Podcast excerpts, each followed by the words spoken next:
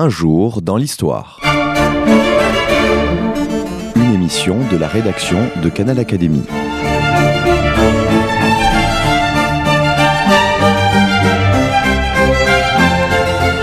On retrouve Christophe Dickès. Bonjour à toutes et à tous, merci pour votre fidélité à Canal Académie et bienvenue pour cette nouvelle émission d'un jour dans l'histoire, à nouveau consacrée à la bande dessinée. Célier et Adjadj pour Jeanne d'Arc et Olivier Grenson pour La douceur de l'enfer, c'était mes derniers invités il y a déjà plusieurs semaines. Aujourd'hui, deux nouveaux invités pour cette émission, deux récits totalement différents.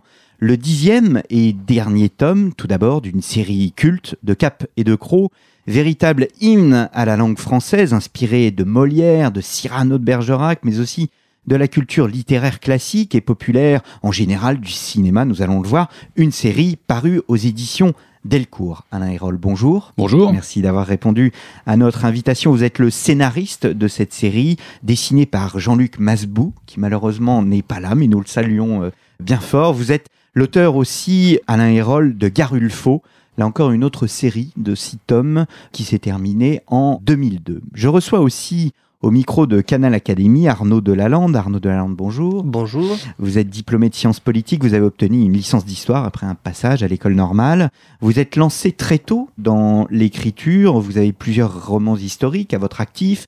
Notre-Dame sous la terre fut le premier, paru en 98. C'est ça. Le Jardin des larmes, paru en 2011, est le dernier, je ne vais pas tous les citer.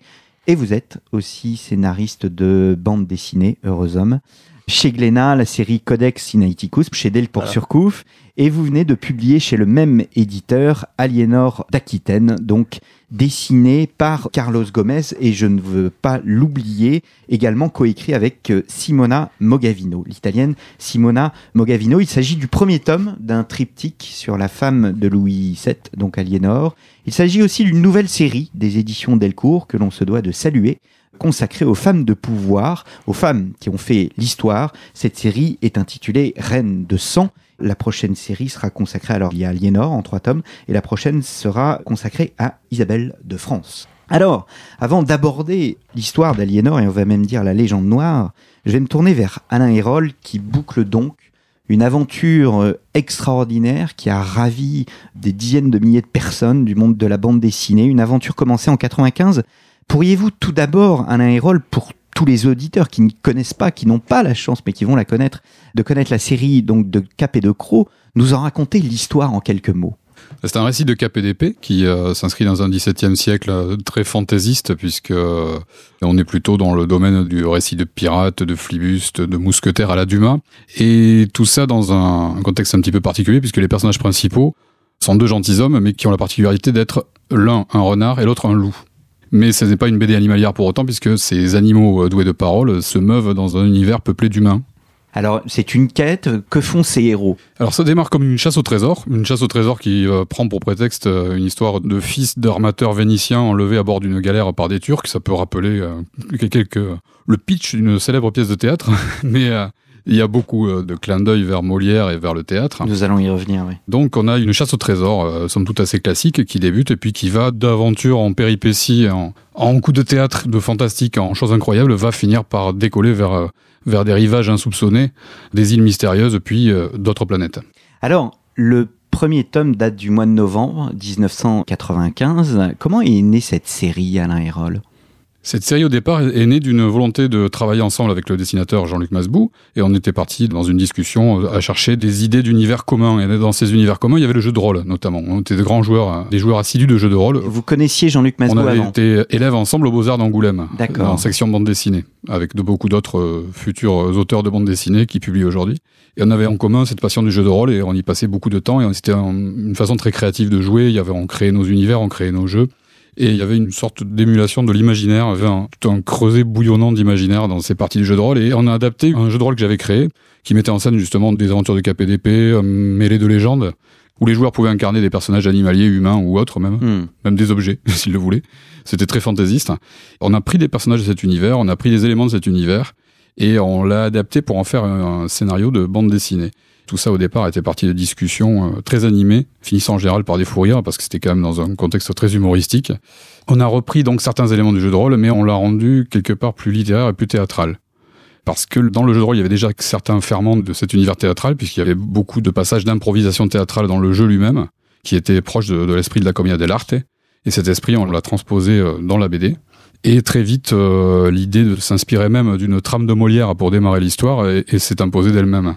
Mais à partir de là, c'était une, un prétexte à l'intrigue qui a permis de, de, partir pour explorer toutes les facettes du récit de KPDP, du récit de voyage fantastique XVIIe ou XVIIIe siècle et du récit de Flibuste. Sait-on en 95, est-ce que vous saviez que vous alliez vous embarquer pour une dizaine de tomes 95-2012, ça fait quand même 17 ans, ce n'est pas rien, 17 ans d'une vie. Oui, c'est pas rien et on ne savait absolument pas qu'on s'embarquait pour une si longue aventure au départ puisqu'on imaginait que la série allait être bouclée en trois tomes au départ. On était un peu naïf, on n'avait pas l'expérience de savoir l'espace nécessaire pour raconter une histoire en bande dessinée. Et on était persuadé qu'en trois tomes, ça allait être chose faite. Mais très vite, on s'est aperçu que ça ne suffirait pas. Dès le début du tome 2, on s'est rendu compte que ça ne passerait jamais en trois tomes.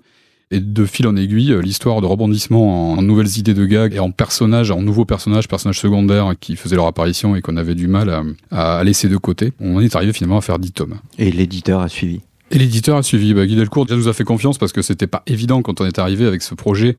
À l'époque, c'était un projet un petit peu bizarre. C'était assez inclassable, ça rentrait dans aucune collection. Ah, c'est ce qui fait. Oui, c'est ce qui fait la particularité, c'est qu'au fond, ça n'existe pas ailleurs. C'est-à-dire que des récits bah. d'espionnage, des récits de héros du type Largo Winch, etc. On en a des dizaines et des dizaines, des agents secrets, mais de Cap et de Croc, c'est complètement inclassable. Alors que finalement, ça repose sur des ingrédients très classique. Oui, il y a beaucoup d'ingrédients très classiques, mais qui sont agencés de manière originale et qui sont surtout. Il y a aussi une juxtaposition de thèmes et de sujets qui peuvent paraître très hétéroclites et très bizarres, mais qui en fait ont une logique, une cohérence et, euh, et forment un tout qui est à peu près homogène, mais pourtant euh, très bigarré.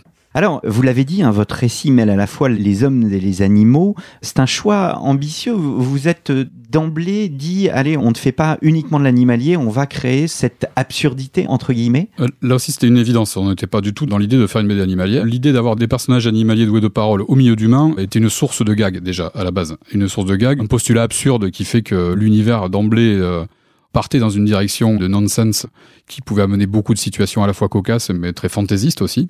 Et il y avait là aussi une logique, puisque après tout ça se passe au XVIIe siècle, c'est le siècle de la fontaine, donc des animaux doués de parole qui portent l'épée au côté et stigmatisent des travers humains, euh, ça existait à l'époque.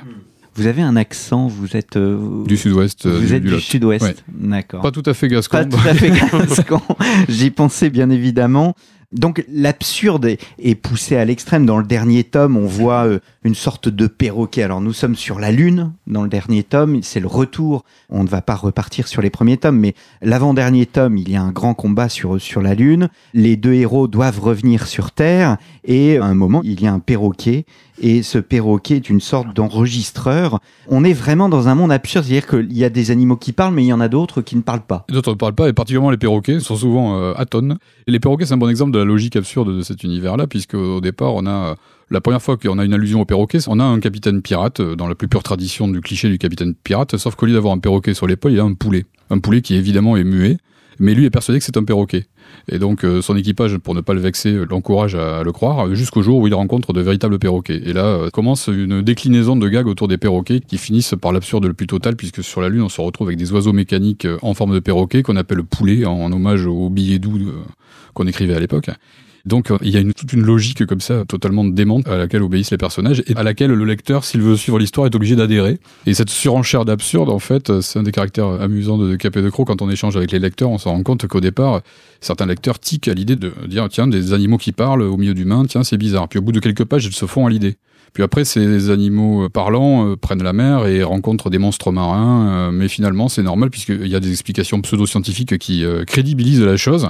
Puis après, tout ce beau monde s'embarque pour la Lune. Et là, on avait eu des réactions de lecteurs qui avaient été un peu offusquées du fait que sur leur vaisseau de bois qui leur permettait de voyager vers la Lune, les personnages n'avaient pas besoin de scaphandre pour respirer dans l'espace ces personnages animaux euh, doués de paroles qui s'embarquent pour la Lune. Et puis finalement, ça aussi c'est admis. Puis on arrive sur la Lune. Et sur la Lune, comme dans le roman de Cyrano de Bergerac, il y a des habitants, il y a des villes, et euh, ça aussi on s'y fait. Puis euh, progressivement jusqu'au sommet d'absurde où on a un des personnages finit par être un caillou. Voilà, et puis doué de vie. Mais alors, ce qu'il y a d'incroyable, c'est d'ailleurs tout le paradoxe de cette œuvre, c'est que nous sommes effectivement dans un monde de l'absurde, mais le tout est charpenté par un texte qui est un texte poétique. D'abord, est-ce que vous vous sentez, est-ce que vous sentez l'âme d'un poète? Certains personnages ont l'âme de poète, donc euh, je suis bien obligé de me plier à l'exercice. Oui, mais Bon, il y a quand même l'ambition de mettre un petit peu de poésie dans l'histoire. Au départ, en fait, certains personnages s'expriment en vers. Dès le premier tome, il y a des duels en vers, bon, en hommage évident au Cyrano de Rostand, mais c'était des vers de Mirliton. Moi, je connaissais pas les règles de la métrique. Je suis parti là-dedans avec euh, en faisant des rimes approximatives et des verbes en croche. Mais finalement, petit à petit, je me suis documenté, j'ai appris quelques règles et les alexandrins, au fur et à mesure des tomes, deviennent de factures de plus en plus classiques et ils respectent toutes les contraintes de la chose. Finalement, à force de s'amuser à faire des vers pour donner un genre, un style, pour coller à une imagerie euh, de KPDP et théâtrale, finalement, je me suis pris au jeu et puis j'ai commencé à rechercher certaines figures euh, de style et puis certaines tournures et finalement, il y a un brin de poésie, c'est immiscé dans les textes, mais aussi dans les images, puisque Jean-Luc Masbou, a, au fur et à mesure des tomes, est parti d'un univers pseudo-historique, mais qui se passe sur Terre, donc assez classique pour partir vers des îles, des îles mystérieuses et des rivages inconnus, puis vers la Lune et des paysages où il pouvait donner libre cours à sa fantaisie. Et ça a donné lieu aussi, visuellement, à des images spectaculaires, mais aussi parfois très euh, empreintes d'une grâce euh, inattendue et d'une poésie. Et même parfois dans l'humour, le fait d'avoir cet humour absurde nous a poussé vers des retranchements poétiques, euh, assez inattendus, qui nous ont surpris nous-mêmes. Je reçois Alain Hérol, auteur de Cap et de Croc, donc une série créée avec le dessinateur Jean-Luc euh, Masbou et Arnaud Delalande, auteur d'Aliénor, des bandes dessinées parues aux éditions Delcourt. Nous nous retrouvons dans un instant. Le dictionnaire du gastronome. Voici un ouvrage à déguster sans modération pour votre plus grand plaisir. Jean Vito, médecin bibliophile, vous présente le dictionnaire du gastronome qu'il a rédigé avec Benoît France. En expert, il évoque ce patrimoine français encore bien vivace. Le dictionnaire du gastronome, une émission au fil des pages à télécharger dès maintenant sur Canal Académie. Nous entamons la deuxième partie de cette émission consacrée à la bande dessinée et à l'histoire. Tout d'abord, un univers extraordinaire hein, de Cap et de Croc. Je reçois Alain Hérol, qui est le scénariste de cette série culte euh, qui voit malheureusement, mais j'allais dire aussi heureusement le dernier tome parce que il faut savoir, vous l'avez déjà dit, il faut savoir terminer une histoire et vous la terminez de manière extraordinaire. Cette série est dessinée par Jean-Luc Masbou. Je reviens sur le travail. Vous nous avez expliqué avant la pause que vous avez travaillé euh, les techniques finalement de versification. Est-ce que vous avez également travaillé vos références historiques? Quel est le quotidien d'un scénariste qui se lance dans le monde du 17e et du 18e il y a un travail de documentation assez important, même si au départ, sur le premier tome, euh, moi j'étais parti avec un bagage de culture générale euh, et de culture euh, scolaire, on va dire, notamment concernant le théâtre. Et pour l'histoire du XVIIe siècle, je le connaissais un petit peu, mais je n'étais pas non plus très très pointu. Mais au fur et à mesure des tomes, je me suis documenté. Cette documentation, il y avait un, je consacre beaucoup de temps à la documentation déjà. C'est assez ludique pour moi puisque je rebondis sur des thèmes et je découvre un thème, un auteur, puis ça me renvoie à d'autres auteurs et puis en cascade, je découvre des choses euh, souvent inattendues et qui m'amènent parfois à modifier euh, l'histoire en fonction de, de mes découvertes. Et c'est vrai que maintenant j'ai une bonne connaissance du XVIIe siècle, notamment sur son versant littéraire, parce que petit à petit, à force de partir d'un vernis de culture euh, générale, je finis par approfondir et, et c'est venu enrichir cette bande dessinée qui au départ est une fantaisie, enfin, c'est un divertissement fantaisiste, mais euh, qui s'est enrichi de toutes ces références. On a, je pense au personnage de Cigognac, par exemple, un personnage qui est une cigogne euh, unijambiste, hein, qui est un flibustier, mais qui est devenu flibustier par vocation après avoir été euh, janséniste. C'est un disciple de Pascal aussi, qui le cite. Des choses comme ça qui servent absolument pas à faire progresser l'intrigue, mais qui viennent étoffer tout cet univers.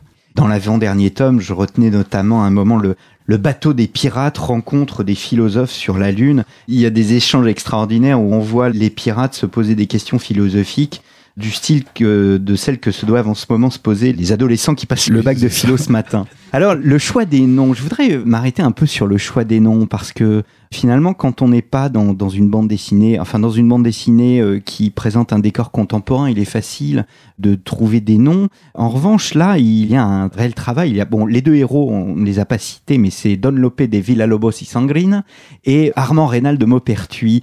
Comment euh, êtes-vous arrivé à des noms aussi merveilleux? Je voulais des noms qui sonnent 17e siècle. Et puis, à un moment, une évidence est venue, c'est que ces personnages étaient un loup et un renard. En fait, je, parlais du jeu de rôle. Dans le jeu de rôle, il y avait ces personnages. Il y avait déjà ce tandem loup-renard qui a été joué par Jean-Luc Masbout, jouer le loup, et un autre ami joué, un autre ami, Louis Gascon, véritable, qui a réalisé récemment une, une version gasconne des deux premiers albums, extrêmement rigoureuse et pointue. Il jouait ces deux personnages de loup et de renard, et puis louer un loup un renard qui forment un tandem, ça me dit quelque chose. Tiens, le roman de renard, mais évidemment. Et il y avait là aussi une évidence.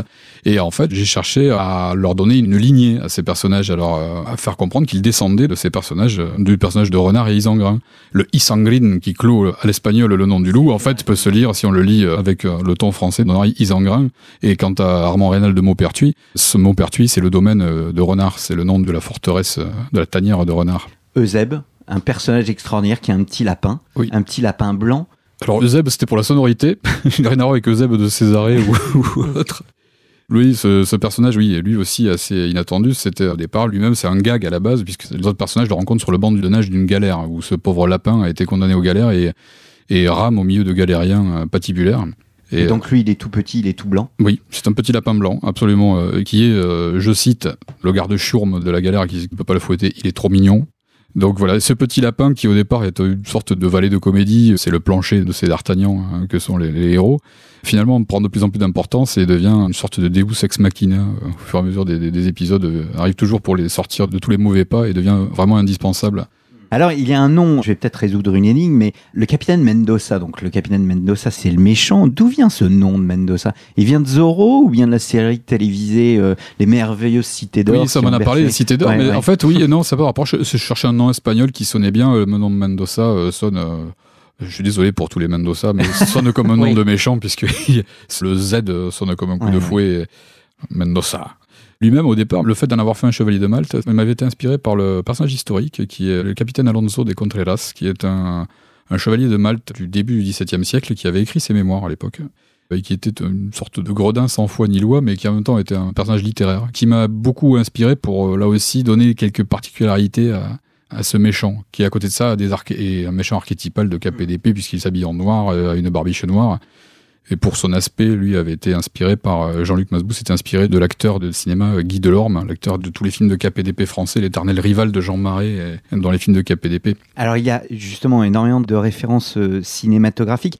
Mais je voudrais rester sur une référence pour le coup qui saute aux yeux, une référence littéraire ultime, c'est le personnage du maître d'armes qui renvoie ni plus ni moins qu'à Cyrano de Bergerac c'est jamais dit vraiment, mais bon, on s'en doute un petit peu un personnage au grand nez qui est bretteur, poète, physicien, euh, on peut se douter qu'il vit sur la Lune, peut avoir quelques points communs avec Cyrano de Bergerac. Ce personnage est évidemment inspiré de Cyrano, mais j'irais des deux Cyrano. À la fois le héros de théâtre, le personnage de Rostand, et à la fois le vrai Cyrano, puisque l'auteur du XVIIe siècle. Et son amour, lui, s'accomplira et oui, il va rencontrer peut-être une Roxane sur la Lune. Nous allons ne pas en dire plus. Comment s'est passé le travail avec Jean-Luc Masbouk tout simplement, comment travaillez-vous avec lui? Vous lui envoyez des storyboards au fur et à mesure? Moi, je lui envoie des storyboards au fur et à mesure, effectivement, où euh, moi je rédige les dialogues au moment où je dessine le storyboard.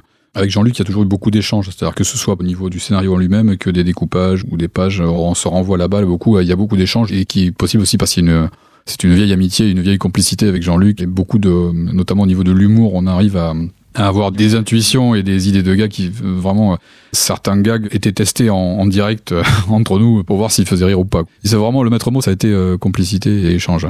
La forme, paradoxalement, le découpage du récit, c'est très net. On renvoie quasiment à une mise en scène euh, théâtrale. On est moins dans le cinéma que dans un découpage théâtral. Dans le, à la fois le storyboard et votre lien avec Jean-Luc Masbou, ça a été aussi un choix initial visiblement. Alors ça dépend des séquences. Il y a des euh, certaines scènes sont traitées volontairement de manière très théâtrale avec des vues frontales ou certains personnages qui font des apartés vers le lecteur où on voit même des coulisses de théâtre ou des plans où les personnages sont très statiques euh, comme s'ils déclamaient des tirades. Mais il y a aussi les scènes qui relèvent plus du récit d'aventure, euh, notamment les scènes de flibuste ou de voyage extraordinaire. Elles sont découpées de manière plus cinématographique, on va dire. Disons que De Cap et De Cross puissent dans toutes les autres formes d'art euh, pour se nourrir, y compris dans le cinéma, dans le théâtre, euh, pour ce qui est du visuel. Mais il y a aussi certains codes qui sont spécifiques à la BD, qu'on utilise et qui n'existeraient pas dans d'autres formes d'art. Alors, une question qui va peut-être vous sembler complètement euh, idiote, vous me le dites, mais pourquoi vous avez mis deux capes au singulier et deux gros au pluriel? Je me dis, les pauvres, les deux ont tous les deux une cape, hein, comme le montre la couverture. Ça vient de l'expression de cap et d'épée. Ici, un gentilhomme peut se contenter d'une seule épée. Un canidé, en général, dispose de plusieurs crocs. Alors, le choix des couvertures, justement, c'est une chose dont on n'a jamais parlé à Canal Academy. Comment s'opère ce choix-là? C'est le dessinateur, on imagine, qui a le dernier mot Ou bien vous travaillez avec Jean-Luc Masbou sur cet aspect? Non, il y a une, discussion, il y a eu beaucoup d'échanges là aussi entre euh, Jean-Luc et moi, mais euh, euh, échange euh, auquel prenait parfois l'éditeur. Parce que en fait, c'est la couverture pour nous, ça a toujours été la seule concession qu'on a accordée au versant, euh, on va dire commercial ou attractif de l'œuvre. Donc on a toujours euh, voulu faire des couvertures qui soient euh, attractives, immédiatement lisibles. Beaucoup d'excellents dessinateurs font parfois de mauvaises couvertures parce qu'ils veulent faire une belle illustration. Et alors qu'une couverture, c'est presque Un plus appel. proche du, oui, voilà, c'est plus proche du logo ou de l'affiche que de l'illustration. Donc ça demande parfois beaucoup de travail pour justement aller vers de la simplicité, élaguer, et, et parfois le- même l'œil de l'éditeur. Je sais que Guy Delcourt souvent avait un- nous a aidé à trier parmi des projets. L'œil de l'éditeur est parfois utile parce que justement lui, il a ce recul-là. Alors, toutes les belles histoires ont une fin. Alain Hérol, qu'est-ce qu'on ressent après ce rideau qui tombe? Bah, à la fois beaucoup d'émotions, à la fois de la tristesse et de la joie. La tristesse de quitter des personnages qui nous ont accompagnés pendant de nombreuses années, qui ont acquis de l'épaisseur, qui ont acquis une vie propre, qui sont euh, devenus des compagnons de route. Donc ça fait euh, leur dire adieu à la fin du dernier tome, euh, c'est vraiment quelque chose de très émouvant. Et il y a aussi de la joie et un peu de fierté d'avoir conclu une saga, enfin voilà, en tout cas une fresque assez ample, alors qu'au départ on partait pour une histoire finalement assez courte. On va retrouver l'histoire de, de Zeb, je crois. Euseb, c'est le le Zeb petit le lapin. lapin, donc qui suite au plébiscite de lecteurs euh, au fur et à mesure des tomes, euh, on a eu dans les séances de dédicaces ou les échanges avec les lecteurs qu'on a pu avoir, on s'est aperçu que ce lapin était euh, vraiment très demandé. Il a recueilli une adhésion qui nous dépassait. Arrive au tome 3, on se dit, il va tirer la couverture. Il est en train de tirer la couverture à lui, il va prendre le pas sur les héros. On va le mettre au placard. On l'a mis au placard pendant un tome entier. Il s'est fait bouffer par un monstre marin et on ne l'a revu apparaître qu'au début du tome suivant. Mais c'était pire. Il n'est revenu que plus fort et plus, adulé. et donc, et les lecteurs nous demandaient souvent, mais pourquoi euh, était-il aux galères, ce lapin? Au départ, nous, c'était qu'un un gag absurde d'avoir ce lapin au milieu des galériens. Et du coup, on s'est pris à réfléchir. On a cherché des idées, puis les idées sont venues. Puis j'ai écrit un scénario. Et ce scénario, ça fait longtemps que je l'ai écrit déjà. Mais il, il s'est enrichi depuis, parce qu'au fur et à mesure des tomes, de nouvelles idées euh, sont venues enrichir ce scénario déjà que j'avais déjà écrit. Et là, maintenant, le temps est venu de raconter la terrible histoire de ce lapin et de comment il a été garde du cardinal, notamment, puisqu'on sait déjà qu'il a été garde du cardinal, et pourquoi il a été condamné aux galères. C'est prévu pour Jean-Luc Masbou va commencer là maintenant les premières pages, donc ça devrait sortir d'ici un an et demi, je dirais. Alain Hérol, donc, et Jean-Luc euh, Masbou de Cap et de Cro. Merci beaucoup, euh, Alain Hérol, pour euh, cette série qui en fait rêver. J'ai quand même une dernière question. Est-ce qu'il ne sera pas trop difficile pour vous, alors que vous avez créé une véritable dentelle littéraire? J'insiste sur le mot, de passer à un tout autre style en dehors donc de Zeb, dont on se doute qu'il va reprendre les fondamentaux de la série. Le versant très littéraire de Cap et de Co risque de me manquer. Bon, Il y a encore les deux histoires de Zeb où là on va avoir le Paris du XVIIe siècle avec les salons des précieuses notamment, donc il y aura, tout Il y aura un, de quoi dire. il y aura un festival de beau langage. Mais c'est vrai qu'en en dehors de ça, je travaille sur d'autres projets en parallèle. Tout ce côté vraiment euh, très marqué, très très littéraire et, et notamment la présence des vers risque de me manquer. Donc je vais peut-être devoir trouver euh, un nouveau scénario, euh, un nouvel univers où on peut s'exprimer en vers. Eh bien, le rendez-vous est pris. Je me tourne vers Arnaud Delalande que nous allons retrouver après cette deuxième pause.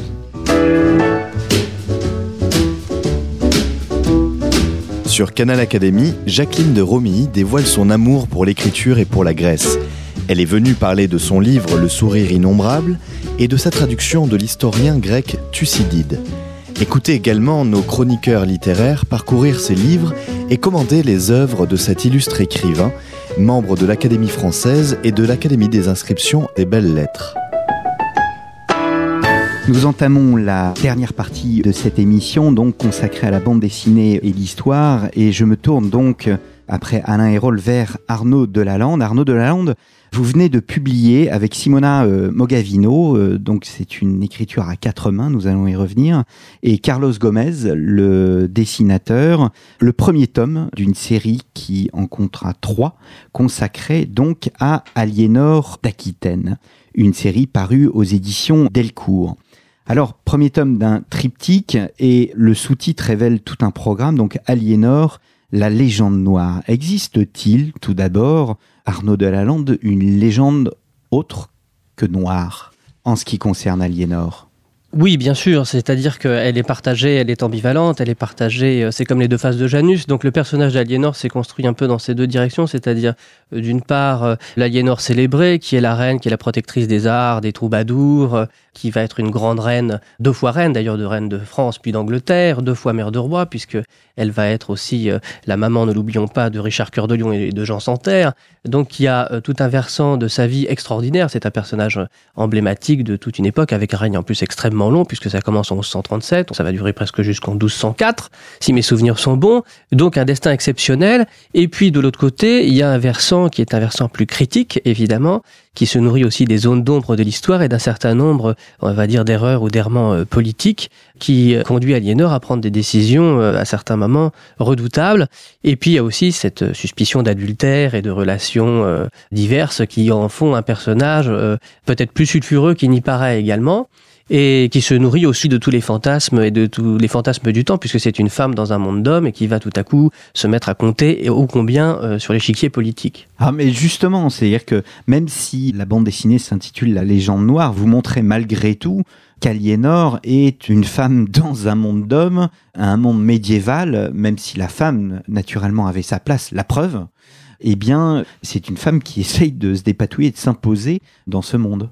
Disons qu'on essaie de la traiter dans sa complexité. N'oublions pas qu'elle a 15 ans quand elle arrive au pouvoir. Et donc là, le premier tome se consacre à son ascension, en quelque sorte. C'est la face, son arrivée au pouvoir. Donc elle épouse Louis VII, qui lui, rappelons-le, au départ se destine à la prêtrise, enfin se destine à être moine plus exactement, et donc n'a pas du tout dans l'idée de devenir roi. Donc d'une certaine manière, il est tout à coup euh, se retrouve détourné de sa vocation initiale. C'est un roi qui n'a pas encore fait son apprentissage de roi, qui lui-même est un peu perdu, et il va tomber en, face de lui sur une jeune femme euh, ravissante de 15 ans, qui vient du sud, donc qui fait un peu peur aussi aux gens du nord, et puis qui va, elle, avoir un tempérament de feu. Et donc c'est cette espèce d'alliance au sommet du pouvoir qui tout à coup, avec un couple qui est un couple en plein apprentissage, comme plus tard on retrouvera dans un autre genre Louis XVI et Marie-Antoinette, qui aussi se mettront à gouverner très jeunes.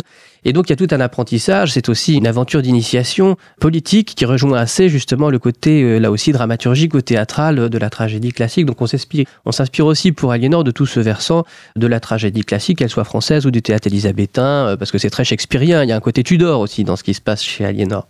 Parlons un peu d'écriture de manière générale. Vous écrivez un des romans historiques, je l'ai dit au début de cette émission. Quelle différence euh, existe-t-il entre, euh, au fond, l'écriture romanesque euh, qui a longtemps été votre quotidien et les impératifs de la bande dessinée? Il y a des passerelles tout d'abord, puisqu'il s'agit, on parle toujours de dramaturgie, c'est-à-dire de la façon dont on raconte les histoires. Après, c'est vrai que du point de vue de la bande dessinée, il y a un découpage, donc c'est un découpage assez technique, visuel. Il faut que l'histoire avance, il faut que l'histoire soit euh, transmissible du point de vue visuel. C'est une écriture davantage visuelle qui, pour le coup, se rapproche davantage, en effet, de l'écriture du cinéma ou de, du visuel de manière générale.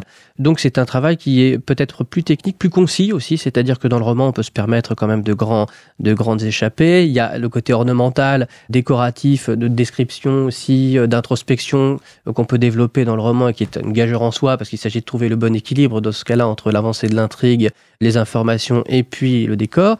Alors que dans le scénario de bande dessinée euh, au départ, c'est assez liminaire, c'est-à-dire il y a quelques indications sur la situation de la scène, sur les effets, c'est-à-dire jour, nuit, ambiance, etc.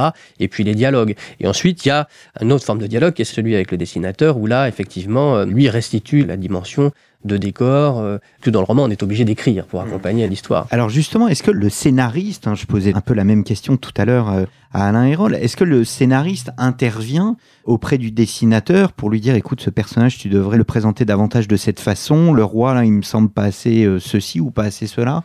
Bien sûr, alors euh, la plupart du temps, en tout cas pour ce qui nous concerne, il y a sur les personnages principaux une série de croquis qui sont faits de toute façon, qui sont validés avant de commencer le dessin des planches, pour s'entendre sur les physionomies, sur les caractères, euh, sur euh, la façon effectivement de représenter, bon, surtout les personnages principaux, Aliénor ça va sans dire, le roi, Sugère, Adélaïde, etc., l'entourage direct d'Aliénor. Donc on se met d'accord là-dessus au départ déjà, qui est une part importante du travail, parce qu'ensuite évidemment c'est aussi une étude de caractère, un dessin, et c'est ce qui va nous accompagner dans la suite de la série. Donc dans un premier temps, c'est ce qu'on valide d'une certaine manière ensemble, et puis ensuite, c'est à l'arrivée des planches, entre le storyboard, les crayonnés, et puis les planches définitives, où là, en effet, on recadre sur certains éléments quand le besoin s'en fait sentir. On s'est associé là en particulier avec un storyboarder qui s'appelle Erwan Lesec aussi, qui est dessinateur également par ailleurs, et qui a complété un petit peu notre chaîne amusante parce qu'il faut savoir quand même que Simona est donc euh, italienne et que Carlos Gomez est argentin. Et que Carlos Gomez j'en s'est rencontré sur Skype. Mais bon on est parti dans une belle aventure mais on s'est jamais vu de visu. On s'apprécie beaucoup naturellement. Juste un dessinateur exceptionnel.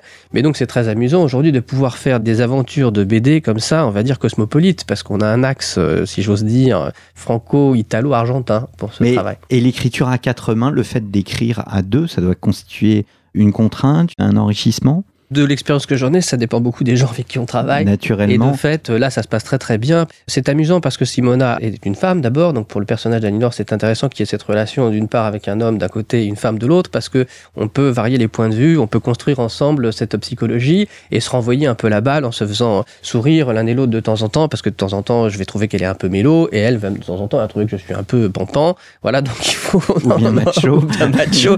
voilà, surtout que l'époque s'y prête quand même. Donc euh, on peut comme ça euh, cheminer ensemble. Et puis il y a une autre chose qui est très plaisant, c'est qu'elle est italienne. Alors il y a aussi un versant interprétatif, on va dire, de traduction, parce que dans nos échanges, il y a aussi évidemment la langue hein, franco-italienne. Alors euh, il faut qu'on se retrouve ensuite sur la formulation définitive des choses, voilà. Mais ça se passe très bien, et on fait des navettes, hein, tout simplement, euh, voilà, sur les textes successifs, et on arrive sans problème à collaborer, justement. Heureusement, heureusement la langue n'est pas un obstacle, c'est plutôt une richesse dans ce cas. Alors la recherche documentaire, hein, même question euh, qu'à Alain Hérol, elle est importante. Vous avez une formation d'historien, beaucoup de recherches? Beaucoup de recherches. Alors, il se trouve que Simona était très fascinée par le personnage d'Aliénor, donc avait déjà beaucoup de choses en magasin, si je puis dire. Et puis Carlos, de même, qui, pour être argentin, n'en fait pas moins des, du médiéval français, ce qui est aussi rigolo. Et alors, il a aussi une banque de données très impressionnante. Donc il n'y a pas beaucoup à, ajouter par rapport à, cette question euh, documentaire, si ce n'est que euh, il y a évidemment tout le travail de restitution, alors là, visuel bien entendu, et puis le travail proprement scénaristique, qui est, mais classique, qui est comment est-ce qu'on va essayer d'habiter les zones d'ombre de l'histoire, en particulier sur les débuts de l'aventure d'Aliénor, parce que on a un certain nombre de repères historiques, mais évidemment, on n'a pas, il y a beaucoup de mmh. trous. Donc on joue aussi dans cet espace-là, qui est aussi l'intervention de la fiction, mais qui est surtout une vocation psychologique, c'est-à-dire, encore une fois, c'est un portrait de femme euh, qui se trouve à prendre les rênes du pouvoir à un moment donné.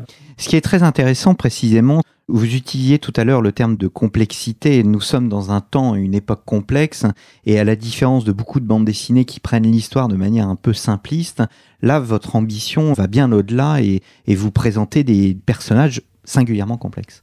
C'est-à-dire que ce qui fait souvent d'ailleurs la vie des personnages, chacun a son problème ou son dilemme, hein, bien entendu. Aliénor, donc, c'est s'imposer dans ce monde d'hommes à 15 ans euh, et devenir reine de France véritablement. Louis VII, c'est faire face à ce vertige du pouvoir auquel il se destinait pas. Ce qu'on fait un personnage émouvant, un peu falope, et puis en même temps, au fur et à mesure, va asseoir son autorité.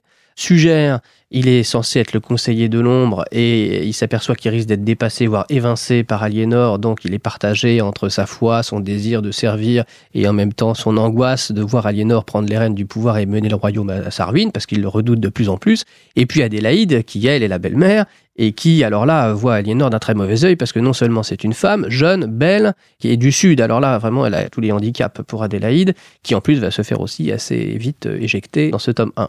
Je m'arrête sur Suger, personnage très intéressant parce qu'il fait partie des très grands personnages du monde médiéval et là encore vous le présentez non pas d'une manière simpliste. Ce que j'ai beaucoup aimé c'est la page 53, donc il est évincé du pouvoir euh, par Aliénor, en tous les cas par Louis euh, sous l'influence d'Aliénor. Et au fond vous le présentez bah, comme un homme euh, de prière, voilà j'ai échoué, humilié, banni, tout cela à cause d'elle, Aliénor je t'en prie mon roi, fais revenir ton fils à la raison, libère-le d'elle, il s'adresse bien évidemment à Dieu mais c'est un homme qui reprend au fond son travail et le voilà reparti vers le destin de sa belle basilique de Saint-Denis. Oui, c'est-à-dire que c'est quelqu'un, on verra dans le tome 2 qu'il a aussi sa face sombre, hein, mais c'est quelqu'un qui est là aussi un homme de foi et qui donc est sans arrêt à se poser la question morale et les conséquences de ses actes. C'est bien ce qu'il reproche à Aliénor, c'est qu'elle est trop jeune et qu'elle fait tout à l'emporte-pièce au début, et d'ailleurs euh, ça continuera jusqu'à avoir des conséquences tragiques, et donc il est là pour lui rappeler ça, mais lui-même a peur en son fort intérieur, le pouvoir est un exercice euh, extrêmement compliqué, et lui-même sait qu'il peut être à l'origine d'erreurs politiques grave. Et donc, il se mouille aussi, suggère d'une certaine manière dans cette aventure politique euh, d'Aliénor, et il redoute aussi ses faux pas à lui, et il en fera à un certain moment. Adélaïde, autre personnage principal, donc la mère du roi, qui elle aussi est très vite écartée. Oui, et qui est, je disais à l'instant, un peu l'antithèse d'Aliénor, c'est-à-dire que elle est plus âgée, elle a perdu son mari, elle se considère comme la garante de la continuité de l'État, mais elle voit grandir cette euh, jouvencelle là qui débarque un peu, c'est le chien dans le jeu de qui, et qui tout à coup va vouloir faire la loi au Conseil du roi, et donc ça lui plaît pas du tout. Donc c'est un mélange de frustration et en même temps de lucidité sur la nécessité de contrôler cette jeune femme. Donc elle est partagée aussi entre ces deux options, et effectivement, euh, elle va être la première victime de la stratégie d'Aliénor de conquête du pouvoir, on va dire, et elle va être envoyée à ses chères études euh, parce qu'on lui propose gentiment d'aller prendre du recul, comme on dit, et d'aller un petit peu à la campagne, euh, voilà, se refaire une santé.